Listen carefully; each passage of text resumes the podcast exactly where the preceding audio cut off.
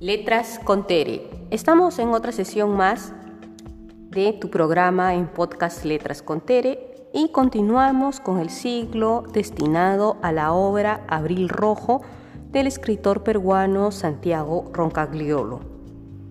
Como habrán visto durante las sesiones anteriores, ya pasamos de un análisis más introspectivo del protagonista, el fiscal Chacaltana, a recién empezar con lo que es propiamente la trama, ¿no? Que él empieza las investigaciones.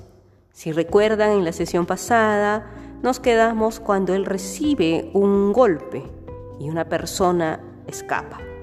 Esto nos hace pensar, ¿qué pasará después?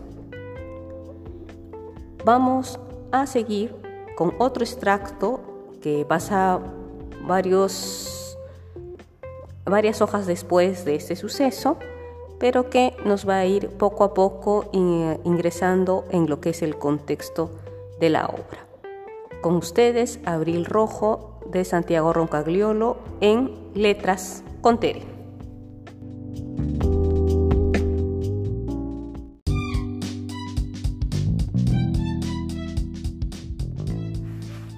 Abril Rojo. Lamento hacerle estas preguntas personales, Créame que son necesarias, pero no necesito saber más. Creo que usted es perfecto para el trabajo que necesitamos. No tiene familia, así que puede viajar. Además, es un hombre que ama su tierra y respeta a la familia. Un hombre decente. Ah, el tipo de hombre que muere sin deudos. Pensó Chacaltana. Se preguntó quién acariciaría sus sábanas tras su muerte. ¿Habrá que viajar, señor? Verá usted, Chacaltana, el domingo son las elecciones y necesitamos personal cualificado y comprometido en la defensa de la democracia. ¿Comprende? No comprendía nada.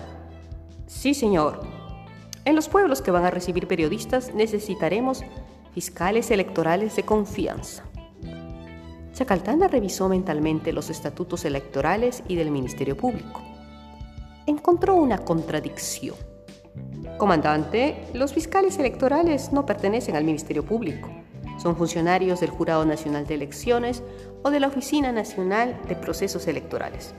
Sí, claro, pero nosotros no queremos enredarnos en títulos ni palabras. Eso es de políticos. Un fiscal es un fiscal pues chacaltana, para lo que su país le requiere, y usted está perfectamente cualificado. Es un gran honor. No sé si tenga tiempo de hacer el cursillo correspondiente o prepararme. Además, tengo que hablar con mis superiores. Confiamos en su capacidad chacaltana, nada de cursillos. Yo me ocuparé de los detalles, de por descontado una licencia con goce de haber y no se preocupe por inconvenientes burocráticos. El comando de las Fuerzas Armadas se ocupará de todo el papeleo. El comandante sacó otro archivo. Dentro había una acreditación firmada como fiscal electoral con la foto de Chacaltana, algo de dinero para viáticos, pasajes en autobús, una cartilla sobre legislación electoral y otros papeles. Chacaltana se sintió un privilegiado. Es un honor que hayan pensado en mí para... Lo merece usted plenamente, fiscal Chacaltana. ¿Cuándo y a dónde me destinarán? A Yaguarmayo. Su autobús sale en dos horas. Tan pronto, el país no tiene tiempo que perder, señor fiscal. Y las elecciones son ya el domingo. ¿Alguna pregunta? No, señor. Puede retirarse. Espero que esto sea el inicio de una prometedora carrera chacaltana. Gracias, Señor. Salió a la calle con un temblor de emoción en la mandíbula. Por primera vez en muchos años sentía euforia. Se, se secó el sudor de la frente con su pañuelo. Al fin su trabajo iba recibiendo reconocimiento. Sintió que debía compartir su éxito con alguien antes de tomar el autobús casi inconscientemente desembocó en el guamanguino. Saludó a la camarera con una gran sonrisa. Compré mate para usted y hoy hay poca picante, lo saludó ella. No he venido a almorzar yo. Ah, pero si almuerza no se puede sentar, las mesas son para almorzar. Tráeme uno entonces. Esperó el tiempo reglamentario ansioso por hablar. En la televisión ponían una telenovela. Esta vez, en el plato que Edith le sirvió, había chicharrón, pata de chancho y patas calientes. Me van a mandar de viaje, dijo con orgullo Chacaltana. ¿De verdad? Sí, sí, sí, he hecho un buen trabajo y me han nombrado para supervisar las elecciones. Felicitaciones, se merece un vasito de chicha. Ay, su esposa debe estar contenta. Tampoco tengo esposa. Va a probar la puca, es que no tengo tiempo. El escuche, cuando regrese creo que me van a invitar a varias ágapes. ¿Y ya no va a venir? Ella pareció triste. El fiscal se animó al verla así. Al contrario, vendré, pero también me gustaría, pues, me gustaría llevarla a usted si no le molesta Edith. Se dio cuenta que ahora él también le estaba tratando de usted. Ella se rió. ¿A mí? ¿Por qué a mí? Porque no conozco a nadie en la ciudad. Ella frunció el ceño. Él trató de reparar su error. Había perdido la costumbre de decir ciertas cosas. A, nadie que sea tan bonita como usted. Ay, está diciendo tonterías. ¿Va a comer o no? No va a ser posible. Me voy ya. Tengo que salir corriendo a hacer la maleta. Vendrá cuando vuelva, ¿sí? Ella se puso roja como un rocoto. Se rió. Sí. El fiscal sintió que su día estaba completo, que su año en Ayacucho estaba completo. Se levantó feliz. Disimuladamente dejó el dinero del almuerzo en la mesa para que ella no lo rechace. Se acercó para despedirse. Gracias, nos veremos pronto.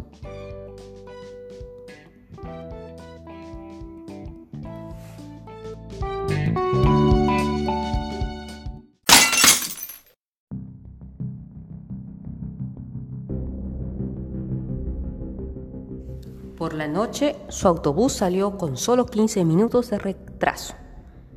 Una señal más de que Ayacucho avanzaba con paso firme hacia el futuro. Yaguarmayo estaba a siete horas al noroeste, en dirección a la ceja de selva. Aunque la oscuridad no permitía ver nada por la ventana, el fiscal hizo el viaje adivinando las carreteras sin asfaltar. Por momentos se dormía.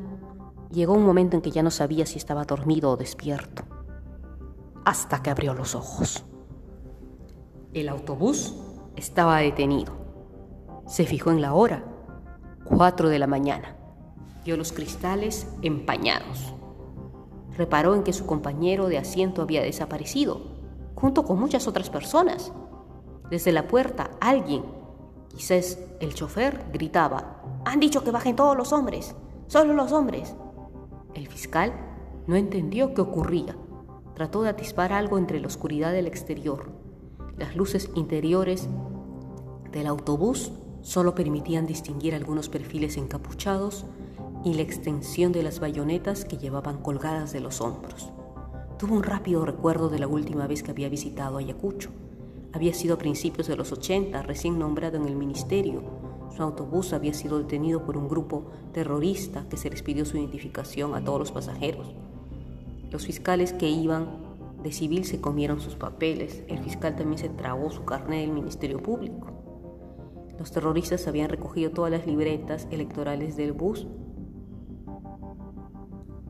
y luego lo habían roto en frente de sus dueños. Ustedes ya no tienen documentos, habían gritado. No pueden votar, no son ciudadanos. ¡Viva la guerra popular! Les hicieron repetir sus consignas y se fueron robando lo poco que pudieron sacar a los pasajeros.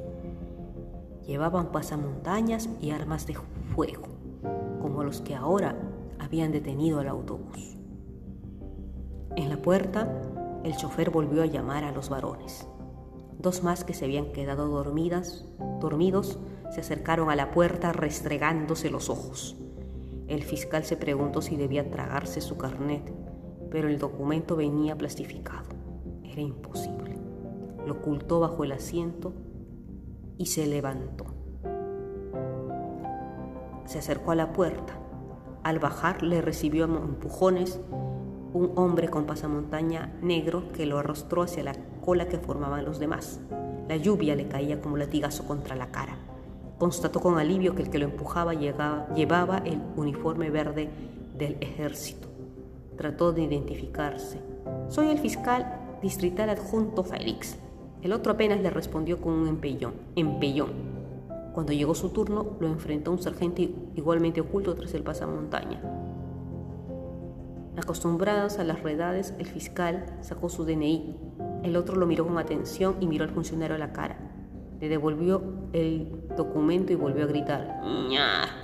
El fiscal le mostró su libreta militar. El otro asintió con la cabeza y se le devolvió. El primero lo empujó de vuelta al autobús. El fiscal subió de nuevo tranquilo, pensando que su seguridad estaba garantizada día y noche por las Fuerzas Armadas. El fiscal recuperó su carné y su sueño. El autobús retomó la marcha.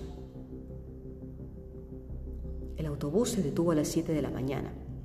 Bajó del vehículo y recogió su maletín entre los costales de papa y las jaulas con animales. No había un terminal. El bus se había detenido solo para dejarlo a él. Faltaban dos horas para el pueblo. Igual faltaba lo mismo para que abriesen las dependencias públicas. El fiscal debía presentarse a la Oficina Nacional de Procesos Electorales y a la Policía Nacional. Pensó que llegaría con tiempo de desayunar algo.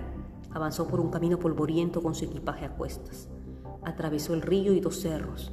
Finalmente llegó a un valle. A lo lejos se veía Yaguarmayo. Le pareció ver a alguien en la entrada del pueblo. Pensó que las autoridades lo estarían esperando. Saludó con la mano.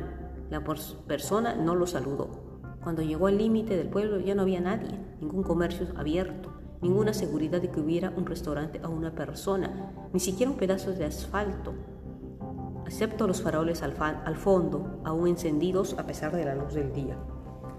Los faroles parecían estar decorados con guirnaldas. Parecía que se haría un resto del carnaval. Se limpió el polvo de pantalón y acomodó de nuevo el gancho con su terno, el expediente y su maletín. Solo cuando llegó al pie de los faroles pudo ver de cerca lo que colgaba de ellos. Eran perros. Algunos ahorcados, otros degollados, algunos abiertos en canal, de modo que sus órganos internos goteaban desde sus panzas. Soltó el maletín un escalofrío recorrió su espalda. Los perros llevaban carteles que decían, así mueren los traidores, o muerte a los veinte patrias. El fiscal sintió un vaído, tuvo que apoyarse en una pared.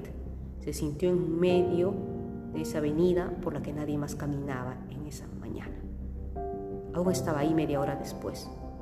Había buscado una puerta abierta sin éxito, no sabía qué hacer, a dónde ir hasta que las primeras sombras aparecieron en la calle. Eran policías y caminaban pesadamente llevando escaleras para descolgar a los perros. Con más hastío que asco, como acostumbrados a una rutina de cadáveres caninos. Félix Chacaltana pensó en las palabras del comandante, donde no ve a caballos, donde solo hay perros. Buenos días, busco al teniente Aramayo. El policía le devolvió una mirada suspicaz. El fiscal le mostró su carnet. Un perro cayó al suelo casi sobre su cabeza. A sus espaldas el fiscal oyó una voz de mando. Carajo, Yupanqui, no tire los perros que se salpican, puta madre. El fiscal dedujo que era la voz que buscaba. ¿Teniente Aramayo? ¿Qué pasa? Soy el fiscal electoral. Mierda, Gonzalo, con las manos como hombre. He venido para hacer la respectiva observación electoral. ¿Para qué? para la observación papeles. ¿Quién lo manda? La Oficina Nacional. ¿Quién lo manda, Chacaltana? El comandante Carrión, señor. La mirada del policía perdió desprecio. Acompáñame a desayunar. Es tuyo, Panky. Quiero ver esto limpio en una hora. La delegación policial solo tenía un piso dividido en dos ambientes. Aún estaban en el suelo los colchones en que los policías habían pasado la noche. El, teniente dividió todo en dos. Chacaltana no tenía hambre, pero el teniente comía como un caballo. ¿Esto es normal? preguntó el fiscal. ¿Qué? ¿Los tamales? Los perros. Depende, señor fiscal. ¿Qué es normal para usted? preguntó tragando un pedazo de pan. No sabía que Sendero seguía operando en la zona. ¿Operando? un poco, sí, jodiendo más bien. Yo he venido a ver el tema electoral. Usted sabe que van a venir observadores. Estará bien carajo que alguien observe algo por ahí y volvió a reírse dejando ver un pedazo de tamal a medio masticar. El fiscal se interrumpió. Trató de recapitular, recapitular. ¿Y desde cuándo se verifica este rebrote? Al rebrote, esto no es un rebrote, Chacaltana, está igual de siempre, hace 20 años. A mí me ofrecieron un traslado a Lima y el grado de capitán se aceptaba chuparle la pinga a algún comandante de la capital, pero no quise, así que me enviaron aquí a que me jodiera. Aquí donde me ve señor fiscal, lo más honesto de esta mierda de pueblo soy yo. ¿Se va a comer eso? No, siga nomás. Se acabó el teniente con el segundo tamal. ¿Y no pidió refuerzos? Refuerzos, claro. También pedimos una piscina y un par de putas. Y aquí estamos. Mire, estaba revisando la ley y me pregunto si han acondicionado las mesas para que voten los presos. ¿Los presos? ¿Quieren que saque a los presos? Por favor, no votan. Pero la ley electoral, por favor, cuéntale al comandante Carrión, Carrión que quiere sacar a los terrucos. Va a ver por dónde le mete su ley electoral. Permítame leer lo que le dice esta cartilla. El teniente ni lo miró. Mira, permítame decirle a usted lo que va a hacer. En primer lugar, no quiero que vaya por ahí llamando la atención. Nada de vehículos oficiales ni distintivos visibles como chalecos, uniformes e insignias. Fuera. Se va a convertir en un blanco y luego me echan la culpa a mí. El último fiscal que pasó por aquí se creía muy macho. Llegó con mucha bulla, salió a dar una vuelta en un auto de lunas polarizadas con dos escoltas. Los terrucos vieron lunas polarizadas y dijeron, ah, el que está dentro es importante. 70 agujeros de fal. Los escoltas muertos, el fiscal herido de gravedad. Creo que perdió un ojo. No volvió nunca más aquí por cojudo.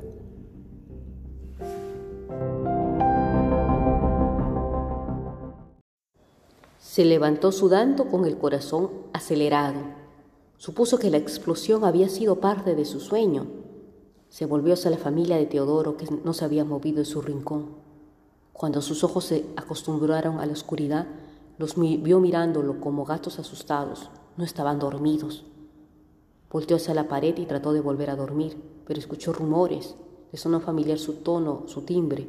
Escuchó entonces la segunda explosión. La familia no se había movido de su sitio. El fiscal se levantó. ¿Qué está pasando? Nadie en la familia le respondió. El fiscal empezó a perder la paciencia. ¿Qué está pasando? gritó, levantando a Teodoro por la camisa. Sintió su aliento alcohol en la cara. Teodoro empezó a hablar en quechua. Háblame en español, carajo, ¿qué está pasando? Su mujer empezó a llorar, los niños también. Soltó a Teodoro. Había fuego en las montañas. La imagen de su madre se detuvo un instante en su cabeza. Ahora escuchaba los gritos con mayor claridad. Eran los mismos gritos que había escuchado años antes en el bus que llevaba a Ayacucho. Las consignas. Enormes fogatas coronaban las montañas en cada uno de los puntos cardinales. Exactamente detrás de él, la figura de la hoz y el martillo dibujada con fuego se cernía en la noche sobre el pueblo. El fiscal corrió hacia la delegación. Las casas parecían sepulcros. Llegó a la, delegación y aporreó la, puerta. Aramayo, Aramayo, ábrame. Ninguna respuesta, solo aullidos, los vivas del Partido Comunista. El presidente González, Gonzalo, finalmente le abrieron. Los cinco policías y el teniente estaba abierto. El fiscal entró gritando, es un ataque a Ramayo, están por todos lados. Ya lo vimos, señor fiscal, respondió el policía con tranquilidad. Su pasividad hirió a Chacaltana más que los gritos de las montañas. ¿Y qué va a hacer? Responda, ¿qué va a hacer? Chacaltana, suélteme o le rompo la cara a culatazos. Chacaltana tomó conciencia de su histeria, soltó al policía, pidió perdón el show se está acabando, dijo. Van a empezar a callarse. ¿Siempre es así? No, hoy están tranquilos. No creo que haya perros hoy. A lo mucho alguna pinta. Mañana tendremos que salir a borrarlas. Su amiguito Carrión va a venir a visitarnos. Chacaltana sintió un ramalazo de alivio. ¡Ay, excelente! El comandante debería saber lo que ocurre. Aramayo lo interrumpió con una carcajada. el comando no nos ve, señor Chacaltana. Somos invisibles. Y el comando no comanda, aquí manda Lima.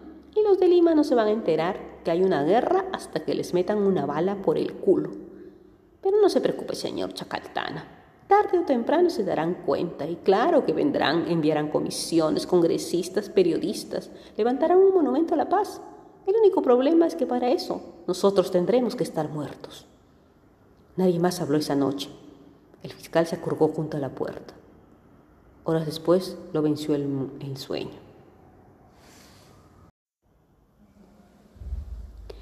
¿Y qué tal les pareció esta parte?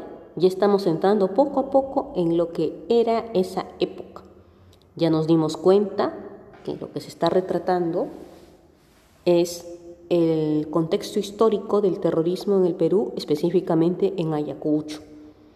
Ya poco a poco el autor nos va ingresando a este submundo y vamos sintiendo lo que sentía el pueblo en aquella oportunidad. ¿no? Es una interesante reflexión, no les digo más para no hacer spoiler, y seguiremos con extractos de la obra y anímense pues a adquirirla, pues realmente es muy interesante. Aquí en tu canal, vía podcast, Letras con Tere.